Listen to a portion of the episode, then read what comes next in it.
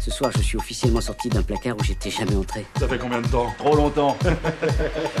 Sortez du placard et bienvenue dans le nôtre. Salut Maureen. Salut Loïc. Alors le podcast du placard avec une nouvelle invitée. Cette semaine, on reçoit Alice Coutan. Bonjour. Bonjour. Alors Alice Coutan, vous êtes doctorante en sciences du langage à l'Université Paris Descartes, c'est ça? Et avec vous, on va parler de deux choses aujourd'hui. Tout d'abord, un sujet qui passionne les commentateurs euh, actuellement, c'est l'écriture inclusive. Et puis en deuxième partie, on parlera de la façon dont les personnes trans poussent aujourd'hui à réinterroger le côté binaire masculin-féminin de la langue française. Alors, première question en trois points. Donc, l'écriture inclusive, c'est euh, l'accord euh, entre le, genre et le nom des métiers, le fait d'éviter d'utiliser des termes euh, femmes et hommes pour marquer les phénomènes globaux. Par exemple, on dit droits humains au lieu de droits de l'homme, et la graphie, notamment le point médian. Est-ce que c'est une bonne définition? Alors, c'est une définition, enfin, c'est des exemples de de certains procédés de l'écriture inclusive. Donc effectivement, je crois que c'est ceux dont on parle beaucoup aujourd'hui. Euh, il y en a d'autres, mais bon, c'est vrai que ça commence à entrer dans le débat public, donc on va peut-être y aller par étapes, et, euh, c'est déjà bien qu'on parle de, ces procédés-là. Cette écriture inclusive, elle ne fait pas forcément plaisir à tout le monde. Je vous propose d'écouter un petit zapping de divers commentateurs euh, ces dernières semaines. C'est très difficile de vous expliquer exactement par oral de quoi il s'agit, puisque c'est illisible. Donc, chers lecteurs, lectrices, écrit le Figaro, apprivoisez la novlangue. En fait, cette novlangue est recommandée par le Haut Conseil à l'égalité entre les hommes et les femmes. Alors, il y a de tout. Entre les femmes et les hommes, malheureuses Qu'avez-vous dit Non, je manque de réflexe. Hein. L'écriture inclusive est une agression de la syntaxe par l'égalitarisme. Un peu comme une lacération de la Joconde, mais avec un couteau issu du commerce équitable. Le pire, le pire, Patrick, étant l'introduction d'un E entre deux points médians qui disloquent les lettres d'un adjectif pour y graver au pluriel la marque du féminin moi, j'avais envie de lui dire que oui, si vous m'aviez fait venir en tant que femme euh, pour défendre euh, féministe ou je sais pas quoi, cette histoire, c'est tragique. Mais en plus, tout ça est développé, il faut rappeler, euh, dans un manuel pour les élèves de CE2. J'ai envie de dire, mais qu'on laisse nos enfants tranquilles. Alors, vous aurez reconnu Natacha Polony sur LCI, Raphaël Enthoven sur Europe 1 et Caroline Michel de l'Obs. L'écriture inclusive, Alice Coutan, est-ce que c'est une love langue?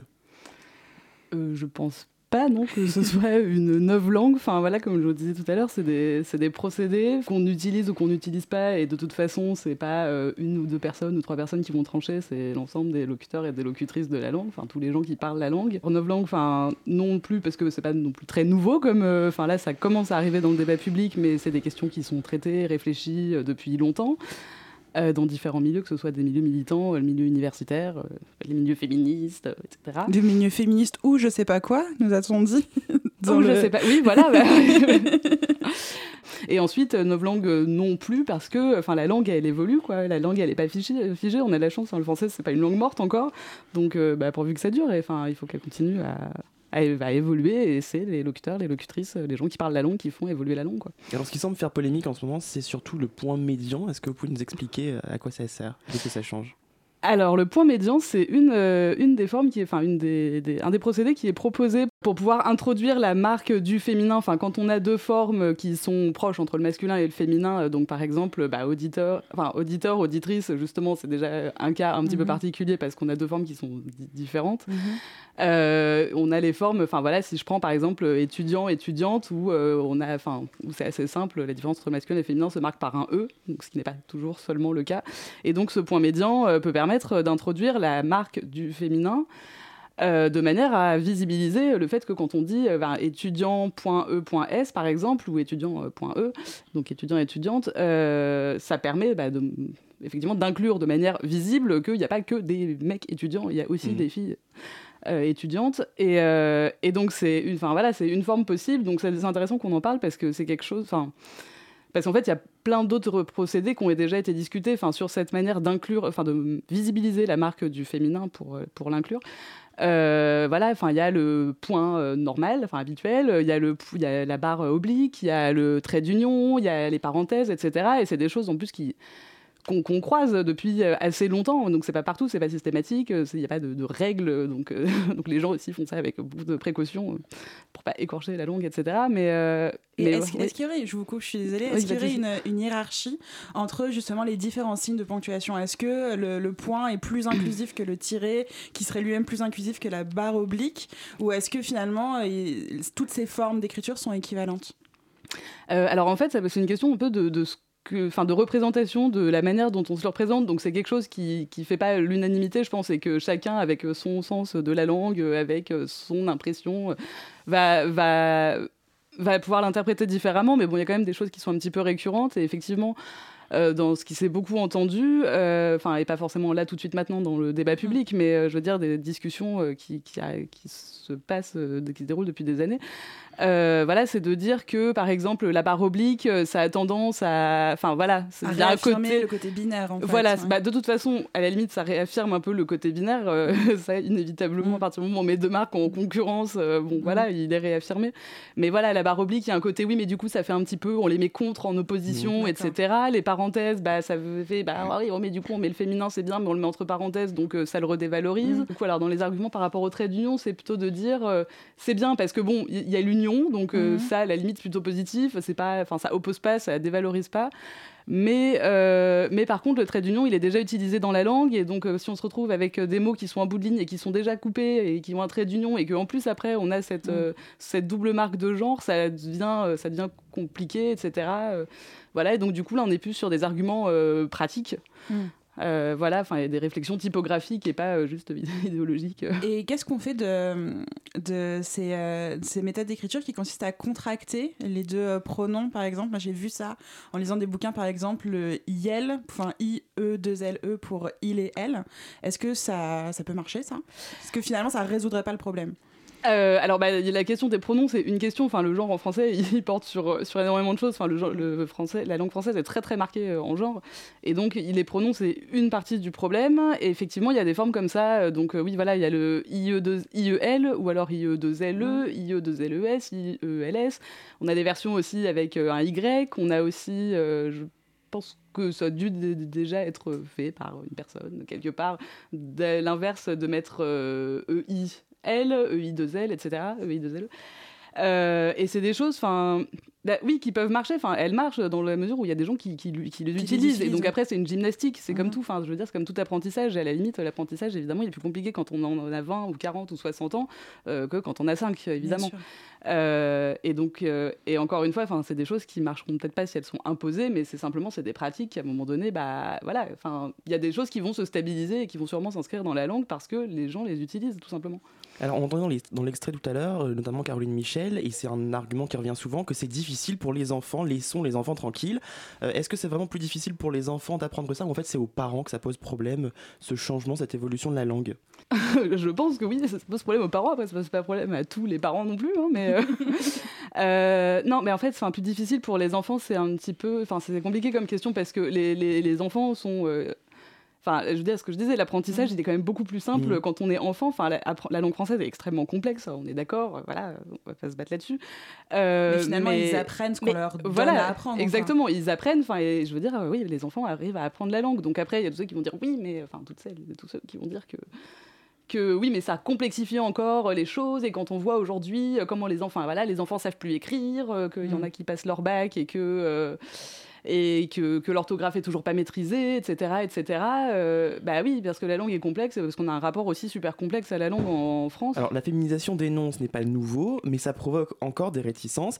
Euh, je vous propose d'écouter cet échange mémorable à l'Assemblée nationale entre la présidente de l'époque, Sandrine Mazotier, et le député LR du Vaucluse, Julien Aubert. Ah Ce dernier persistait à dire euh, Madame le, le Président. Le 129, Monsieur Aubert. Merci Madame. Euh, j'en profite en introduction puisque vous m'avez. Non, madame, ça va pas non plus. Vous m'avez menacé Non, non, non, non, non. Attendez, monsieur Aubert, vous n'avez plus la parole. Soit vous respectez euh, la présidence de séance, soit il y a un problème. Mais je respecte. Donc c'est madame la présidente. J'utilise les termes de l'Académie française. Y a un rappel à l'ordre avec inscription au procès verbal. Faites un rappel à l'ordre, madame le président. Avec inscription au procès verbal, vous aurez été prévenu.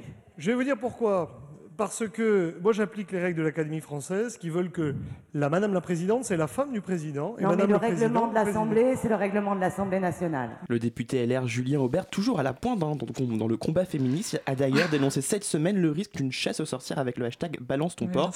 Euh, Alice Coutant, la féminisation des noms, c'est encore un combat actuel? La preuve, enfin en fait, dire que je dirais pas que c'est encore un combat actuel, je dirais que, euh, comme dans tout combat, même à la limite, une fois que la grosse bataille est passée, il reste toujours jour quelques mmh. quelques résistants. Voilà, voilà, quelques résistants. Avec voilà, tout qu'il avoir pour les résistants, pareil. Hein. voilà, c'est ça. qui, qui voudraient sauver la langue de, de voilà contre ces hérésies. Mais enfin, je veux dire, le débat, il, il a été virulent. Enfin, dans les années 80, ça a quand même été un sacré bazar. Euh, il y a eu beaucoup d'horreurs qui ont été dites. Mais voilà, c'est-à-dire qu'à un moment donné, ça a été aussi légiféré euh, déjà. Euh, donc bon, si je, pour quelqu'un qui prétend s'en remettre aux règles de l'Académie française, etc. Mhm. là, l'Académie française n'édicte pas les règles de grammaire. Enfin, je veux dire, elle elle donne son avis sur ce qu'elle considère être le bon usage. Donc évidemment, elle a beaucoup de poids, beaucoup de monde écoute très attentivement ce que dit l'Académie, euh, surtout quand ça les arrange. la féminisation des noms de métiers, c'est bon, il y, a eu des lois, enfin, c'est bon, c'est dépassé. Et les gens, en plus, avant même que ce débat ait lieu, euh, féminisaient déjà très spontanément, en fait. C'est quelque chose, enfin, c'est encore une fois, euh, c'est une question d'usage et une question de un peu de logique aussi. Euh. Et justement, à l'occasion de, la sortie de son roman La Vernon Subutex, euh, Virginie Despentes, elle est revenue plusieurs fois dans des interviews sur la crispation autour justement de la féminisation euh, des noms de métiers. Ce qu'elle remarque, c'est qu'il n'y a pas, enfin, c'est qu'il y a exclusivement en fait les métiers associés à des formes d'indépendance financière, de pouvoir, de prestige social qui posent problème pour faire cours, elle explique qu'on s'offusque de auteur, eux ou autrice, mais pas de facteur, factrice. Est-ce que ça vous semble être une juste interprétation de, des choses? Euh, Oui, complètement, oui. oui, oui, bah, le, la, crispation, elle a eu lieu parce qu'en en fait, elle portait sur les sur les noms de métiers, de fonctions euh, et les titres de prestige. Mhm. Et donc effectivement, voilà, on n'a jamais débattu non plus euh, de ouvriers, ouvrières, on n'a jamais débattu de tout ça. Enfin, euh, parce que voilà, en fait, c'était simplement euh, des gens qui se sont battus pour défendre leur précaré pour défendre leurs privilèges, euh, voilà, enfin, et, donc, oui, enfin, en fait, c'est pour ça, c'est une lutte aussi de pouvoir qui se passe par la langue. et voilà, et puis après, il y a souvent, enfin, l'exemple facteur-factrice, du coup, j'y pense pas souvent parce que du coup, enfin, par rapport à auteur-autrice et notamment aux arguments de ceux qui disent oui, mais c'est moche. Et en même temps, ben voilà, facteur, mm. factrice, ça n'a jamais choqué personne. Acteur, oui, voilà, exactement. Acteur, actrice, c'est exactement à, l'origine le mm. même mot que auteur, autrice. Et je veux dire, enfin, actrice ne choque absolument personne. Donc voilà, c'est une question de, bah, c'est une question de prestige aussi euh, et de, et de défendre des oui, de défendre un prestige et des privilèges. Quoi. Comment expliquer qu'il y ait autant de réticence à chaque fois qu'on voit la langue évoluer, euh, que ce soit là sur, euh, cette, euh, sur l'écriture inclusive ou par exemple sur la réforme de l'orthographe dont on a parlé il y a quelques mois encore? Bah ça, je pense que ça tient un petit peu à la situation particulière du, du français, de la langue française en France. Euh, parce que c'est un petit peu moins crispé, hein, dans... c'est un peu moins crispé au Québec ou en Suisse ou en Belgique par exemple. Enfin, je dis pas qu'il n'y a, jamais de débat, mais voilà, en France en particulier, on a, oui, on est très attaché euh, à la langue française. Il y a eu un tel rayonnement à un moment donné de la langue française mmh. parce qu'il y avait un rayonnement euh, bah, de la cour, etc. Il y a eu une littérature foisonnante qui est enviée par plein de pays ou en tout cas admirée par beaucoup de pays, etc. Euh, voilà, enfin donc oui, bah, la langue française, elle est très belle, mais j'ai envie de dire déjà, enfin comme comme toutes les autres langues, euh, comme toutes les autres langues, mais euh, la langue française a un prestige et ce prestige, il a été notamment, en fait, il a été installé par justement par la cour et par bah, au XVIIe siècle par Richelieu et compagnie, qui, enfin avec sa bonne idée de créer l'Académie française pour à un moment donné justement légiférer sur la langue, il fallait que tout le monde parle bien, parle comme à la cour pour, euh, bah, voilà, pour aider au rayonnement euh, de, de, la France et de la langue française, etc., où la situation linguistique est un peu compliquée. Euh. Est-ce qu'il existe des langues qui ne fonctionnent pas sur une division grammaticale genrée? Oui, tout à fait, oui, oui, oui. Alors le genre déjà n'existe pas dans toutes les langues, enfin toutes les langues n'ont mhm. pas une division de genre, toutes les langues n'ont pas une division non plus de genre ou, qui oppose le masculin et le féminin. Alors des fois, il, y a il peut y avoir voilà, du masculin, du féminin, et puis il peut y avoir du duel qui regroupe les deux, il peut y avoir et du neutre. Il euh, y, a, y, a, des langues qui n'ont pas du tout de genre, et il y a des langues qui ont, des genres, mais qui n'ont rien à voir avec ce que en France on appelle le genre, et donc qui n'ont rien à voir avec masculin et féminin, et voilà, ça va être le, ça va, ça va marquer d'autres oppositions en fait. Euh, c'est une classification. Et du coup, on peut dire que le français est une langue sexiste? Euh, oui, et on peut dire surtout qu'on en fait des usages très sexistes. On fait du français une langue assez sexiste, on l'utilise de manière sexiste, on rétropédale dès qu'il enfin, et on se braque dès qu'il s'agit euh, d'éventuellement envisager des évolutions des usages qui soient plus inclusifs, etc. Mais après, effectivement, quand si on parle de la structure de la langue, euh, oui, c'est pas la structure toute seule, c'est la structure et la manière dont on l'explique et les représentations qu'on associe à cette structure. Oui, c'est sexiste et je dirais même que en fait c'est si sexiste, c'est c'est pas juste sexiste. Pour vous, est-ce que la langue, ça reste un outil de pouvoir? Oui, oui, c'est-à-dire que la langue est très politique. Au niveau de la structure, elle influence nos, nos, représentations, la manière mmh. dont, dont, on se représente le monde, etc.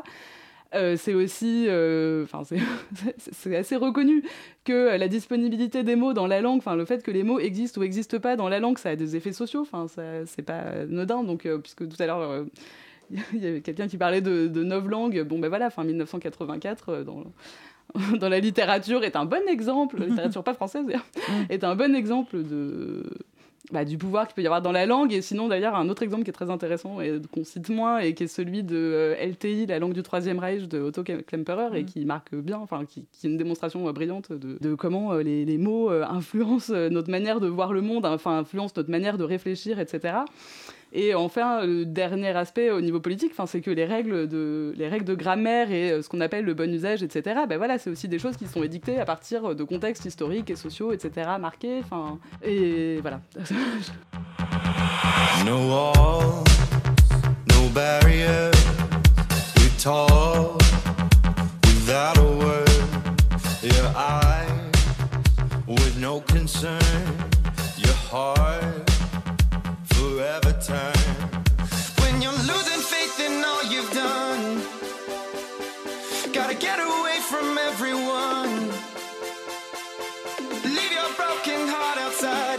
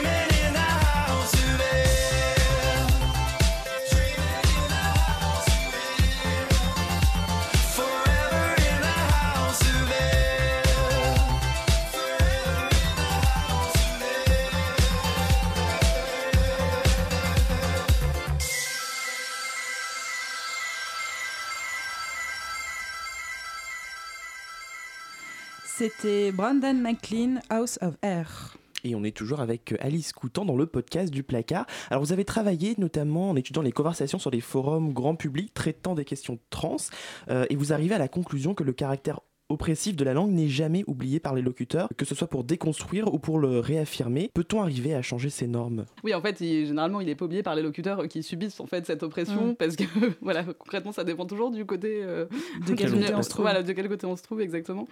Euh, et du coup, euh, changer les normes. Enfin, oui, il y a la question des normes et il y a la question, enfin on l'a vu, hein, c'est à plusieurs niveaux que tout ça se joue dans la langue. Et donc, il y a la question des normes, puis il y a la question euh, de, la langue et des structures de la langue, mm. qui est un petit peu plus compliquée, etc. Et dans tous les cas, des règles de grammaire, euh, oui, ça se change hein, concrètement. C'est arrivé au 17e, on peut tout à fait faire l'inverse ou en mm. inventer d'autres aujourd'hui. Euh, ça, il n'y a absolument rien qui s'y oppose.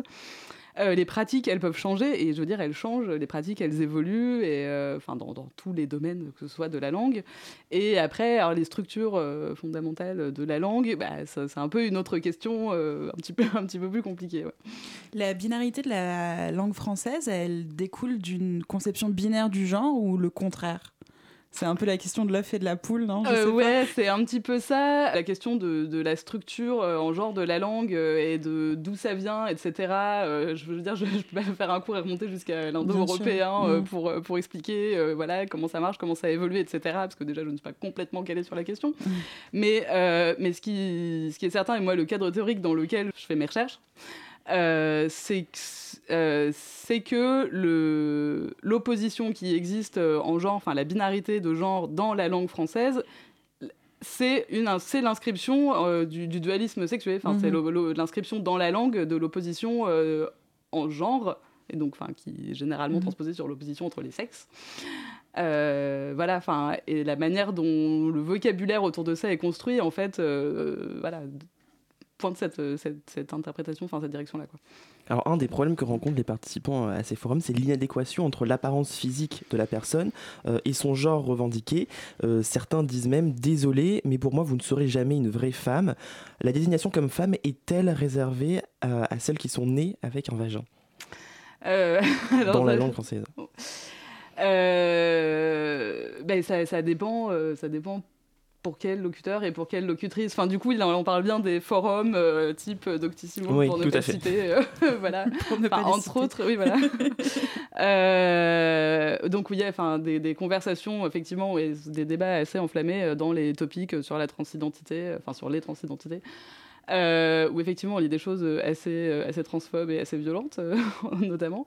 Et donc, effectivement, ça c'est un argument, donc ça qui, qui montre euh, des représentations qu'on a, enfin, et des manières dont les locuteurs et les locutrices euh, utilisent la langue. Et voilà, pour qui, euh, pour qui, bah, femme, ça va être, ça, ça, pourra jamais désigner une trans parce que non, voilà. Enfin, c'est tout, c'est tout le débat sur la, naturalité, mm-hmm. la naturalité du sexe, la naturalité du genre, etc. qui revient cycliquement. Donc, tout ça et est-ce qu'il y a cette même crispation autour de l'étiquette homme? Ou est-ce que c'est vraiment un truc qui est réservé euh, aux femmes? Euh, Alors, bah, en fait, il y a des crispations un peu différentes, mais euh, alors évidemment, je, évidemment, je n'ai pas trouvé la même phrase dans le contexte inverse. Ça aurait été mm. très pratique, mais je veux dire, enfin, j'en ai vu des discours où, où, la, fin, où la, même, la même chose en fait est dite, de dire, ben non, je suis désolée, pour moi, tu seras jamais un homme. Enfin, voilà, enfin quelque chose qui est dit du coup à l'adresse de trans FTM et de dire, bah non mais c'est pas, dit parce que c'est pas frontalement. En fait, c'est-à-dire qu'il y a aussi des enjeux un petit peu différents, euh, différents derrière, parce que ne pas reconnaître euh, la, masculinité euh, d'un trans, par exemple, il va, il va y avoir un côté de je refuse de, que tu accèdes à ce statut qui, reste un petit peu prestigieux mm. d'être un homme. Enfin, donc non, un homme, c'est celui qui est né avec des couilles. Et, mm. voilà. Le fait de mégenrer quelqu'un, donc se tromper sur le genre de, de la personne, est-ce que ça représente réellement une violence pour elle? Euh, bah alors, c'est pas à moi qu'il faut demander, limite, hein, c'est personne qu'il faut demander, mais oui, enfin oui, oui, c'est extrêmement violent. Euh. Enfin, après, je veux dire, euh, ça dépend des situations, etc. Ça dépend des situations d'énonciation, et, euh, et, toute personne trans ne va pas forcément se sentir dans absolument tous les contextes injuriée, insultée si on emploie le mauvais genre. Enfin, il y a une question aussi de qu'est-ce qu'est-ce qui est fait, qu'est-ce que veut dire la personne quand elle emploie le mauvais genre, mhm. est-ce que c'est fait délibérément ou pas délibérément? Donc même si c'est pas délibéré, je veux dire, ça peut être, ça peut être blessant. Voilà, ça attaque euh, un peu la représentation de qui on est. Enfin, je veux dire, c'est comme le, enfin c'est comme, ça n'a rien à voir, mais pour faire un parallèle, le député euh, Aubert, mhm je sais plus si c'était dans l'extrême, mais parce que du coup la présidente de séance avait fini quand même par lui répondre écoutez voilà madame enfin ou monsieur la députée Aubert euh, vous pouvez vous rasseoir ou quelque chose comme ça et voilà il s'est senti complètement agressé et insulté dans ce qu'il est et je veux dire bah oui enfin c'est le même effet pour chacun euh, mm. c'est enfin voilà d'être blessé insulté euh. donc finalement le mésusage de la grammaire si tant est que ce mot existe de mésusage je sais pas et pas forcément le signe d'une d'un rejet social ça peut être juste aussi de la maladresse euh, oui, oui, ça, oui, bah, ça existe évidemment, mais enfin, il ne s'agirait pas de généraliser et de dire que tout le monde est maladroit. Il ne faut pas planquer les oui, idéologies non, ça de la maladresse. en fait, c'est qu'on peut pas, euh, voilà, on peut pas euh, dire que, tout le monde est transphobe ou que tout le monde est juste maladroit. On peut pas dire que tout le monde est, est sexiste ou que tout le monde est maladroit, etc. Enfin, à un moment donné, bon, ben voilà, on observe dans Enfin, on observe les cas de figure, on essaie de comprendre ce que veulent dire les gens, etc. Et quand il y a une volonté d'insulter ou une volonté, enfin, comme ça, délibérée, bah voilà, dans ces cas-là, non, c'est pas acceptable. Et ça va être, dans les cas du sexisme, de la transphobie, de l'homophobie, euh, voilà. Et euh, il y a des cas où, bah oui, non, c'est compliqué, la langue. Alors, question bête du coup, mais comment désigner une personne si on ne connaît pas son choix d'identité parce qu'on ne l'a pas encore euh, rencontré? Et bien alors, solution simple, c'est bah, on pose la question, ce qui n'est pas forcément évident, je, je veux bien le concevoir. Euh, parce que ça interroge notre propre rapport à la langue mhm. aussi et notre position de locuteur ou de locutrice. Et c'est compliqué parce qu'en France, voilà, on est très tatillon. On n'aime pas trop penser à soi.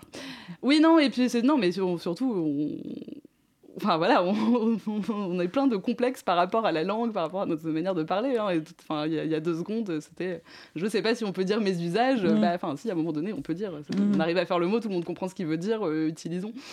Alors, beaucoup de personnes qui réagissent sur ces forums expriment leur compréhension et leur désir de faire plaisir euh, aux personnes ne s'alignant pas euh, à leur identité sexuelle de naissance, donc ayant un genre différent.